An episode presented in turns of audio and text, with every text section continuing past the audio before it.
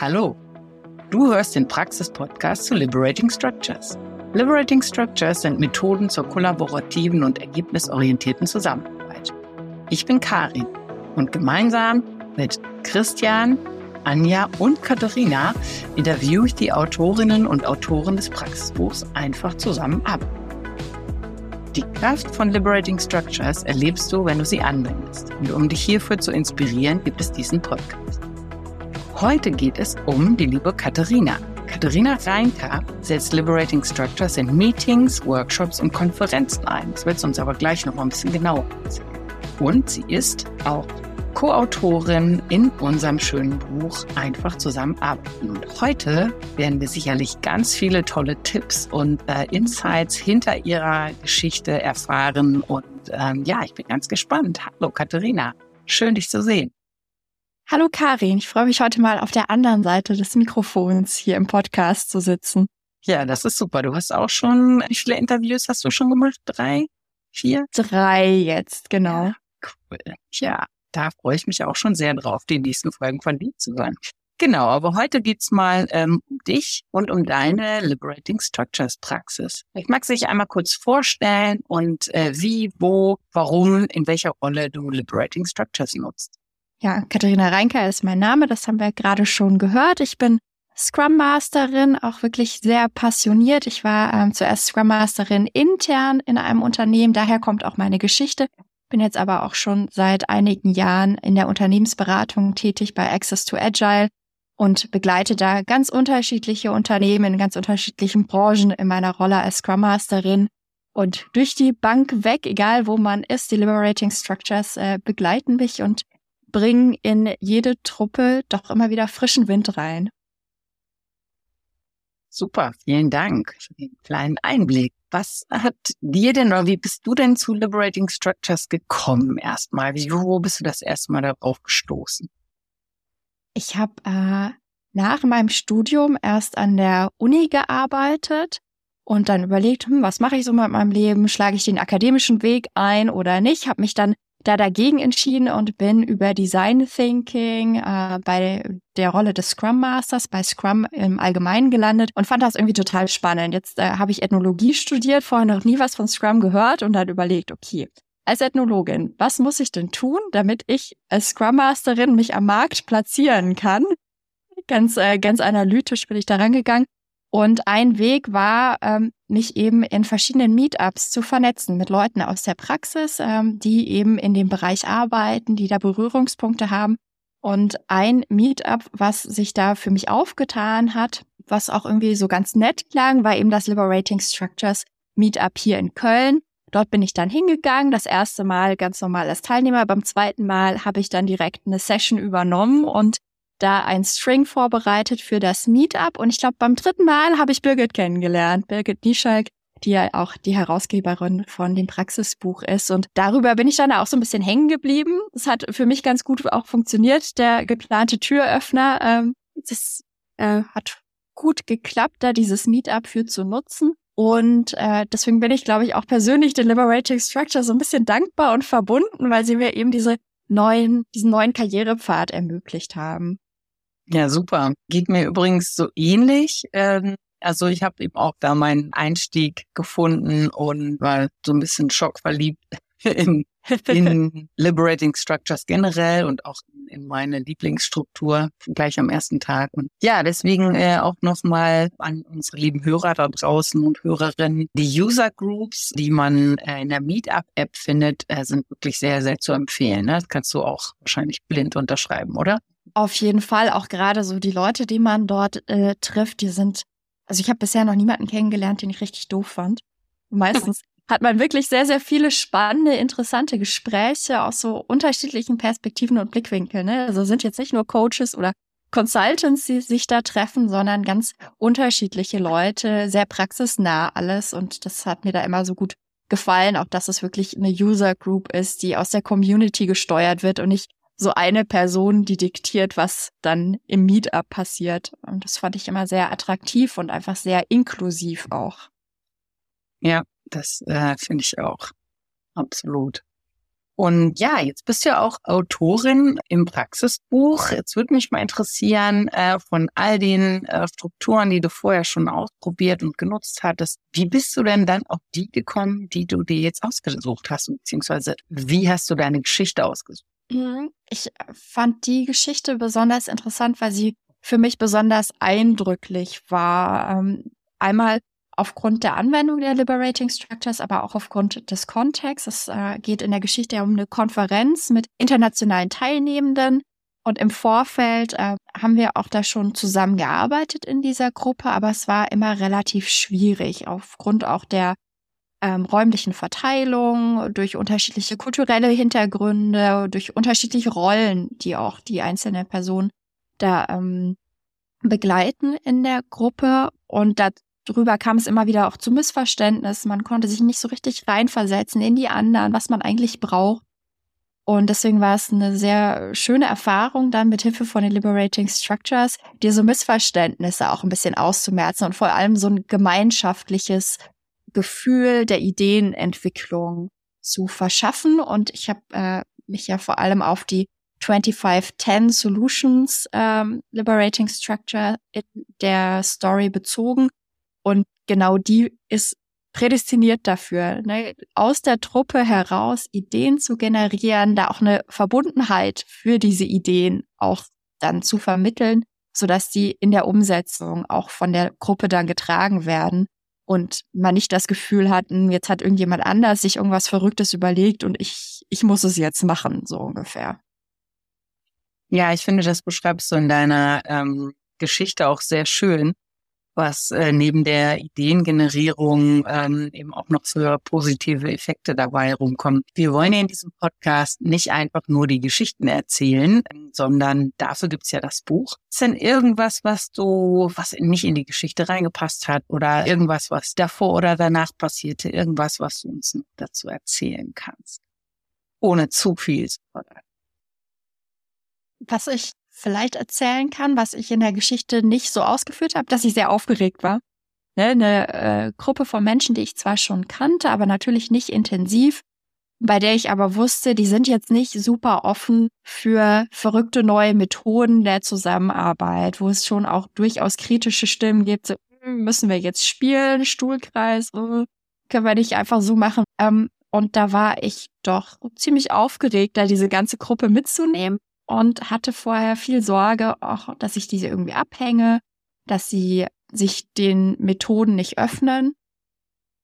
Aber wie wir, glaube ich, auch in den anderen Folgen auch schon gehört haben, ist diese Sorge meistens ganz unbegründet, weil die Liberating Structures am Ende nicht so verrückt sind, so unangenehm sind, dass man die Leute nicht verliert, äh, sondern die Ergebnisse, die man dadurch erzielt, dann doch so überzeugen, dass man sich auf diese neue, andere Art des Denkens auch irgendwie einlässt. Das fand ich super spannend und das kann ich eigentlich auch jedem nur sagen, so auch wenn ihr vorher irgendwie aufgeregt, don't worry, wird schon irgendwie klappen.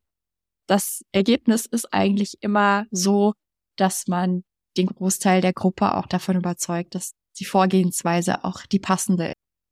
Danke für den Tipp das ist wichtig, äh, dass man das eben auch äh, ja, von möglichst vielen Menschen ausprobieren äh, und mutig sein, auch hier äh, mal wieder eine gute Empfehlung ist.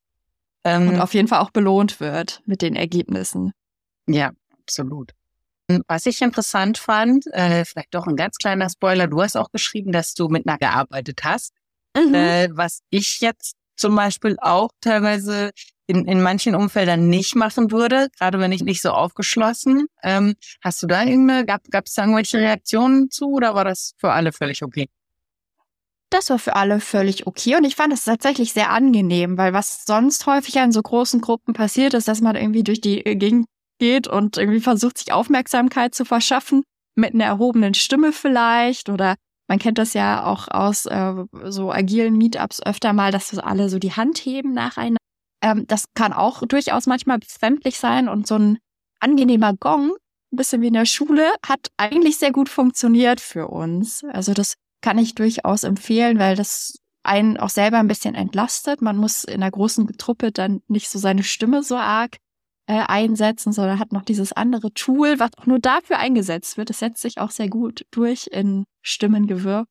Ja, also da hatte ich jetzt tatsächlich im Vorfeld auch gar nicht so die Bedenken, dass so eine Klangschale vielleicht komisch ankommen könnte.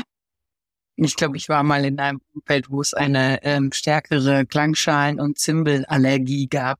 Und es gab wohl mal ein Meeting, wo was ganz fürchterlich war und da wurde das benutzt und deswegen waren alle ah. so, oh nein, mach das nicht. Dann fangen, laufen alle weg. Aber ich musste gerade innerlich total lachen, weil ich die Sache mit dem Armheben komplett verdrängt habe. Ich glaube, das letzte Mal, das ist schon so lange her, ne? So lange, jetzt wo du sagst, ich habe da nicht mehr dran gedacht, dass das, dass das überhaupt gibt.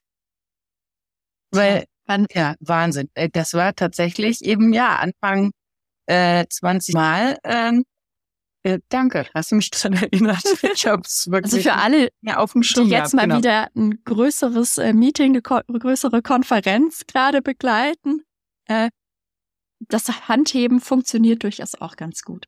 Wahnsinns-Hack, ey. Und vor allem, es ist so lange her, dass es sich auch wirklich wie neu anfühlen wird. Ich werde das demnächst ja, mal total machen. innovativ. genau. Ich habe mir da was ausgedacht. ja, sehr cool. Ähm, ja, und ähm, was ich noch wissen wollte, natürlich, was ist denn deine Lieblingsstruktur?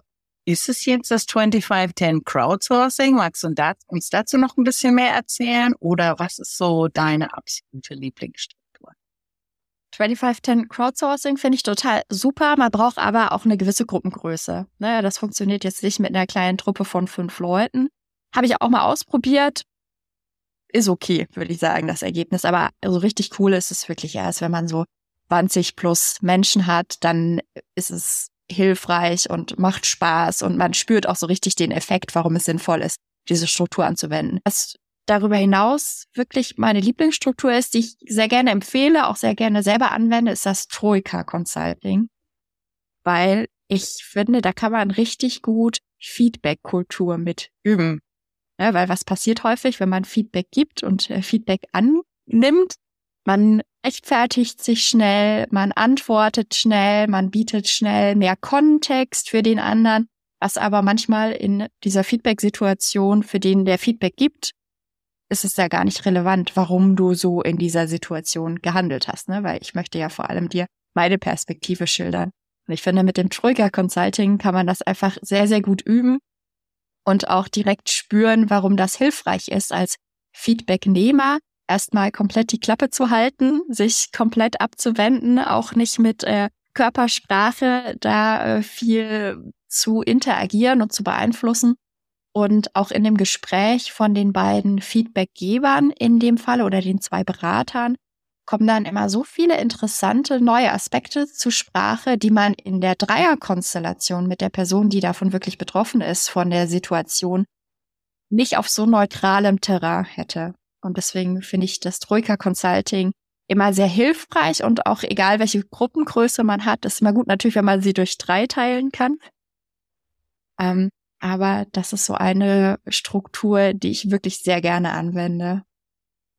Und funktioniert äh, tatsächlich wohl auch zu viert, habe ich nämlich gerade in, dem, äh, in der Podcast-Folge mit dem Felix gehört. Der hat da mhm. geschrieben, ähm, dass sie das auch zu viert gemacht haben, weil sie einfach vier Leute waren. Also insofern auch da, ähm, wie so oft bei Liberating Structures oder man kann fast, glaube ich, sagen, immer äh, Abwandlungen erlaubt, erwünscht, ähm, einfach ausprobieren. Genau. Ja, cool. Hast du denn noch irgendwelche konkreten Tipps für die Anwendung? Also entweder zum Beispiel von, von äh, Troika Consulting, was du gerade erzählt hast, oder von, von äh, 2510 hast du ja schon gesagt, sollte man nicht zu wenig Leute sein. Gibt es noch irgendwas, was du unseren lieben Hörern und Hörerinnen gerne mitgeben möchtest? Oder vielleicht auch was ganz Allgemeines?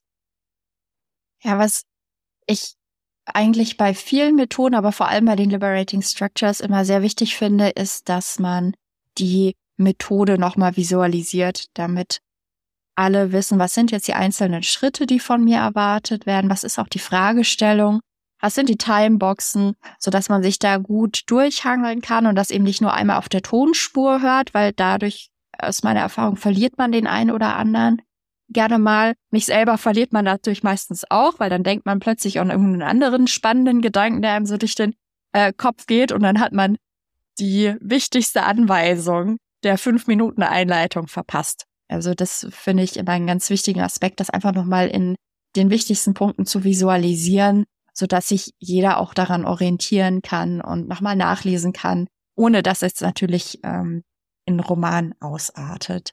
Das ist so eine wichtige Sache. Und ein anderer wichtiger Punkt finde ich, die Fragestellung vorher mal auszuprobieren mit ein, zwei Leuten im Umfeld.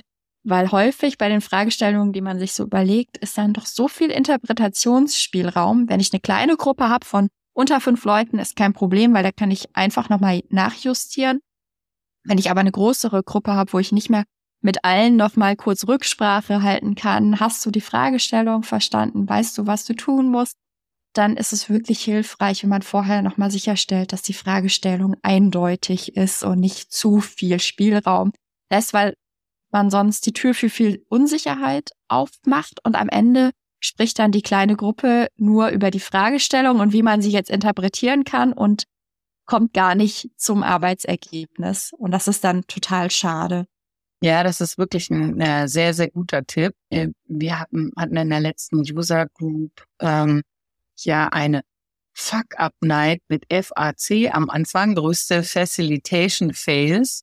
Und da war meiner, dass ich tatsächlich gerne, äh, also nicht gerne, aber doch immer mal wieder die Einladung.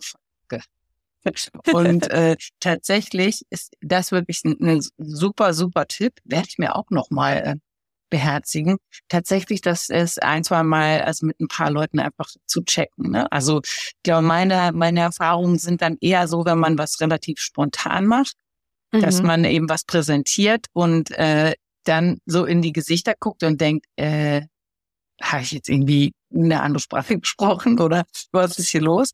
Äh, komischerweise, glaube ich, mache ich seitdem auch das mit dem Visualisieren. Tatsächlich ich habe meistens irgendwie einen Flipchart oder auf jeden Fall auch äh, in Miro oder irgendwas mit einer großen Sprechblase oder so, wo dann die Fragestellung nochmal drin steht. Aber die, auf die kommt es halt so doll an. Ne? Deswegen ist mhm. auch ja der erste Punkt bei den Elementen von den oder fünf Bausteinen von jeder Struktur. Und ich finde, die, die Einladung ist halt einfach auch die Essenz dessen, was man als Gruppe erreichen will. Das ist ein super Tipp, Katharina. Ja. Vielen, vielen. Und auch gerade für so Remote-Workshops ähm, oder Meetings, in welchem Kontext auch immer, mache ich das auch häufig so, dass ich mir die Einladung und so gewisse wichtige Punkte schon mal vorschreibe, so dass ich das dann im Meeting nur noch kopieren muss. Ne, dass man dann nicht anfängt, im Chat nochmal irgendwas zu formulieren, während die Gruppe eigentlich schon arbeiten soll, und da kann man auch sehr schön ganz am Anfang nochmal das Ziel vom Meeting beispielsweise in den Chat hauen. Und das finde ich immer ganz hilfreich.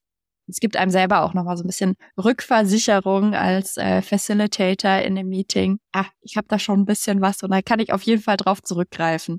Ja, auch ein super Tipp. Das ist mir neulich im Übrigen bei Anja und äh, äh, Birgit aufgefallen, wie perfektioniert die das haben tatsächlich. Haben sogar äh, immer noch kleine Emojis dabei. Genau, die haben, haben wirklich so, so super vorbereitete Chatbotschaften, auch eben in der User Group. Ähm, für diejenigen, das, die das erste Mal da sind, die kriegen dann wirklich in den Chat was reingepostet ähm, äh, zum Thema, ne, was ist das hier eigentlich? Also so wirklich auch so ein bisschen Background-Information, aber tatsächlich auch jeder einzelne, jeder einzelne Schritt und so, das ist, das ist wirklich super. Und gerade in, in Meetings, wo man jetzt zum Beispiel kein Miro-Board hat oder so, oder mhm. eben auch wenn man ja, spontan ist dann schwierig. Äh, das muss man halt dann schnell tippen können. Aber auf jeden Fall ist es wichtig, das nicht einfach nur zu sagen, sondern es äh, idealerweise eben mindestens aufzuschreiben, vielleicht auch noch zu visualisieren. Super, super Tipps, liebe Katharina. Total gut. Hast du noch irgendwas, was du unseren lieben Hörerinnen und Hörern mitgeben möchtest?